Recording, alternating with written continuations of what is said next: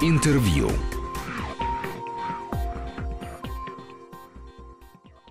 Мы снова в студии, Антон Долин у микрофона и Кирилл Пирогов, артист кино и театра, сегодня у нас в гостях. Э, говорили о фильме новом Э, где Кирилл, в частности, сыграл. Называется «Разбуди меня», режиссера Гийома Проценко. И э, хочу все-таки зайти на территорию театра. Э, Кирилл является с самого начала артистом мастерской Петра Фоменко. А что происходит сейчас в театре? Какие новые последние премьеры, в которых как-то ты задействован? И как вообще театр развивается и трансформируется, если можно так сказать, после смерти Петра Наумовича, которая, естественно, всеми была воспринята не только как большое, думаю, для многих личное горе, но и как момент момент э, неизбежного кризиса и ну, обещание какой-то трансформации театра, то есть вынужденной трансформации. Ну, собственно, в вопросе-то отчасти заложен ответ. Конечно, театр переживает трансформацию, и именно естественную и вынужденную в силу таких обстоятельств э, ухода Петра Наумовича.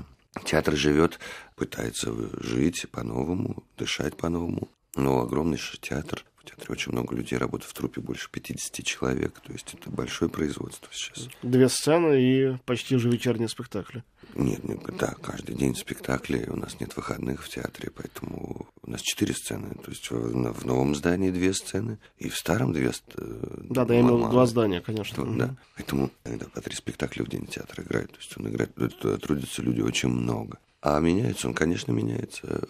За последние четыре года в театре вышло около 20 премьер, и делали их очень разные люди. То есть и атмосфера, и облик театра, конечно, меняется. А вот хорошо это или плохо, это, наверное, не нам судить, потому что мы находимся внутри. Наше дело пытаться быть верным себе и делать то, что мы можем, и то, чему мы служим, и во что верим. Конечно, бывает по-разному. Бывает очень тяжко, а бывает хорошо и живо. Но вот по реакции публики, э, как можно судить, э, меняется ли она, а больше или меньше народу приходит. Я знаю, что, ну, то есть помню хорошо времена, когда запись на там отдельные спектакли стояла за какие-то месяцы долгие, чтобы только на них попасть. Это все продолжается безумие и фанатизм. И если продолжается, то перекидывается ли это на новейшие спектакли, появившиеся уже после смерти Петра Наумовича, ну или его последние годы? Или это все судьба таких суперхитов, как «Одна абсолютно счастливая деревня», ну, ну, мы все знаем, что есть несколько спектаклей, которых именно такая судьба, супер счастливая. Да. Э, это продолжается, конечно, в театре, особенно с, с теми спектаклями, с которыми это и было. Потому что там были перерывы в той же деревне, Полинка уходила, потом возвращалась из отпуска этого. А перекидывается ли на новые? Э, пожалуй, бывает такой на малой сцене. Потому что и довольно мало мест. Если спектакль востребован, там у нас идет спектакль. Ну, это Правда, был спектакль еще при Петре Наумовиче сделан. Рыжие, это ребята играют по сочинение по стихам Бориса Рыжего. Они поют Рыжего. Не видел ты? Нет, еще нет. Это такое любопытное сочинение, музыкальное во многом. Они здорово придумали его. Там всего 40 мест, и, конечно, тоже это бесконечная очередь на, на них. И на малой сцене вообще это больше. А... Вообще, как преимущество ты видишь, а, ну, как все-таки и ветеран театра, и уже и постановщик, и педагог, то, что есть вот эти маленькие крохотные сцены, которые, ну, можно сказать, искусственно создают спрос. А, В каком-то смысле, конечно. Да, это хорошо или плохо? Это... Или, или если было бы можно, то лучше бы сделать несколько вот больших сцен здоровых, и там бы все это лобать. Нет, мне кажется, это, мне кажется, нет. Это хорошо, конечно, для театра, что есть разные сцены, потому что есть разные возможности, э, точнее, есть возможность работать в разном пространстве, что очень важно для артиста прежде всего, потому что играть на наших старых сценах, две сцены маленькие в бывшем кинотеатре Киев, это испытание большое для артистов. И Петр Иванович называл их рентген, потому что люди играют так же, как мы сейчас сидим здесь э, с тобой, то есть в метре друг от друга. Но все равно это ощущение очень странно, когда ты играешь три часа, и тебе ничем не, не, не прикрыться, ни постановочными вещами, ничем невозможно. Вот только артисты и публика. И, конечно, это испытание встречи каждый раз. Но оно прекрасное, на самом деле. Это особенный момент. Поэтому я считаю, что малые сцены обязательно нужны. Артистам и публике тоже. И делаются очень разные спектакли по направлению, по смыслу. Малая сцена и большая. То есть принципиально это нельзя даже смешивать. Что позволяет себя держать в тонусе? Вообще, ну вот не заскучать, не удариться в какую-то рутину. С таким, ну, огромным потоком театральным, который присутствует в театре Фоменко. Чего ж греха таить, э, мало таких театров есть в Москве с такой вот интенсивностью сумасшедшей. А как в этом вот не, не заболтаться, не уйти в автоматизм? Надо э, новые работы делать, конечно, и то есть постоянное обновление репертуара. Работая над старыми работами, то, что у нас принято, и Петр Иванович всегда это заложил во всех, что мы репетируем старые работы, даже которые годами идут. Одно смысл в том, конечно, чтобы не застояться просто и не превратиться в тотальное производство, что может быть, конечно, в огромном организме театра. Надо сбивать иногда это, конечно. Надо уходить, иногда пробовать даже пойти в кино тоже. Потому что, опять же, увидеть людей, услышать людей, что вокруг происходит, чтобы не замыкаться, пойти в институт, в конце концов, э, к студентам. И делать работу, и пробовать что-то новое делать. Идти, в общем, двигаться. Расскажи о последнем спектакле, который ты сделал с, молодой, с молодым уже поколением э, фоменковцев. Э, я говорю о постановке по Просперу Мариме. Да, это мы сделали с ребятами, которые являются нашей третьей уже по счету стажерской группой при театре, которую э, вообще институт, это стажерский групп Петр Наумович придумал. И сейчас уже третье поколение ребята, которые уже Петра Наумовича не застали. То есть там, э, кроме Сашки Мечкова, там четыре человека ученики Евгения Борисовича Каменковича и двое ребят из Щукинского училища. И вот они живут в театре, их семеро. И как-то мы решили попробовать с ними сделать работу. Они, в общем, очень хотели.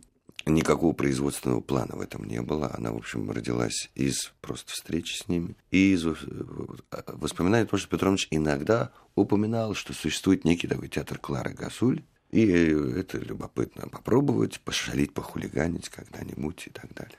Мы Странно, что это пошалить, похулиганить. Там совсем не только комедии в этом театре Клары Гасуль. Это довольно странный для наших слушателей, опять же, которые не помнят или не знают. Э, сообщу, э, цикл Проспера Мариме, современника и в каком-то смысле такого французского альтер-эго Пушкина, это его маленькие трагедии, только там не только трагедия, а маленькие пьесы, так скажем, очень разные. Да. Но они, я не имею в виду, что они водевильно смешные. Нет, нет, ну, это само собой. Спектакль называется «Испанцы в Дании». Верно. «Испанцы в Дании» — это первая пьеса из цикла театра Клары Гасуль. Большая, с чего он начал — там есть любопытный факт, что сначала, до того, как придумать этот цикл, он написал просто пролог к этой пьесе. Потом ему понравилось, и он решил уже написать вдогонку пьесу, а не наоборот. Ну, прекрасный, свободный человек, как раз совершенно симпатичный, мне кажется, подход. Да, да. И пьеса это очень странно. И выбрали, в общем, ее ребята в основном. Мы, мы прочитали все с ними. Они говорят, вот эта вещь отзывается. Я спрашиваю, а в чем отзывается у вас? Ну, тут странное ощущение кризиса какого-то.